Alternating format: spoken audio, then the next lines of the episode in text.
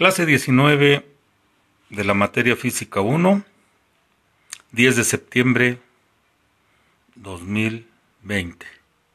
Periodo 1, semana 4. El tema que continuamos es sistema de unidades de los sistemas internacional, CGS e inglés. En la clase anterior ya hicimos anotación de las unidades del sistema internacional y del sistema CGS. El sistema internacional se abrevia con una S y una I mayúsculas. SI. El sistema CGS igual, una C, una G y una S. A lo que se refiere el sistema CGS, la C significa centímetro, la G significa gramo y la S segundo. Y por último, el sistema inglés se anota completo, inglés. Vamos a hacer análisis ahora de lo que es el sistema inglés. Ya tenemos las unidades del sistema internacional y del sistema CGS. Para el sistema inglés, empezamos con dar la unidad de longitud. El sistema inglés, en su primer línea que tiene de la columna sistema inglés, para longitud vamos a poner pie. A continuación sigue masa. La masa, su unidad en el sistema inglés es libra. Se abrevia con una L, B. Una L y una B. Continuamos con el tiempo. El tiempo para el sistema inglés es segundo y se abrevia con una S. Si hacemos una observación para todos los sistemas, el tiempo se aplica segundo como unidad. A continuación sigue área o superficie.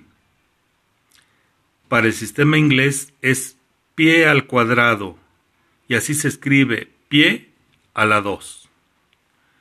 Para el volumen en el sistema inglés pie al cubo, es decir, pie a la 3.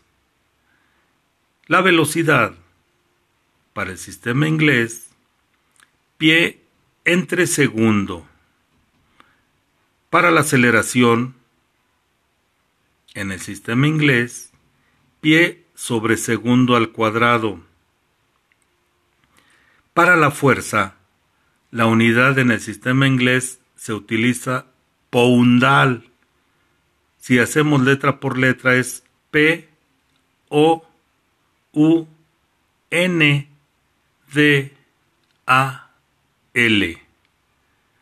Para el trabajo y energía utilizamos poundal por pie. Para la presión, poundal entre pie al cuadrado.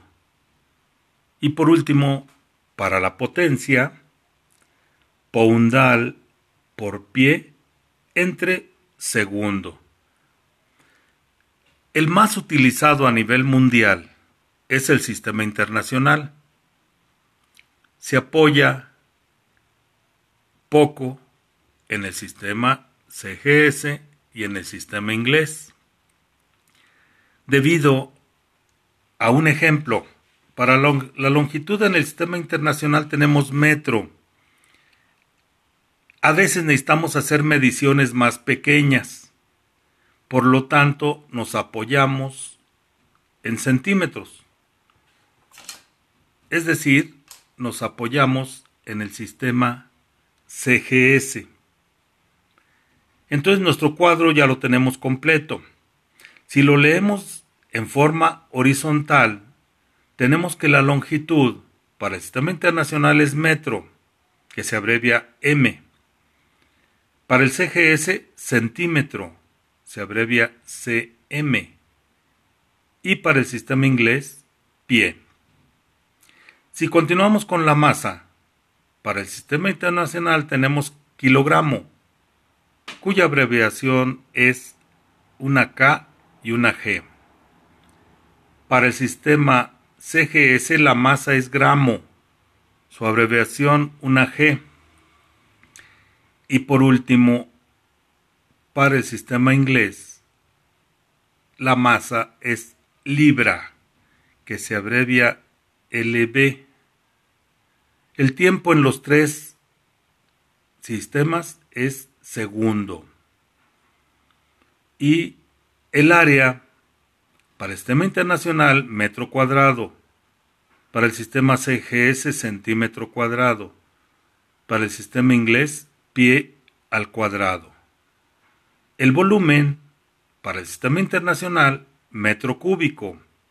Para el sistema CGS, centímetro cúbico. Y para el sistema inglés, pie cúbico. Y así sucesivamente. Si hay alguna duda, hacen ustedes la observación y la envían. Cualquier duda que tengan, la resolvemos.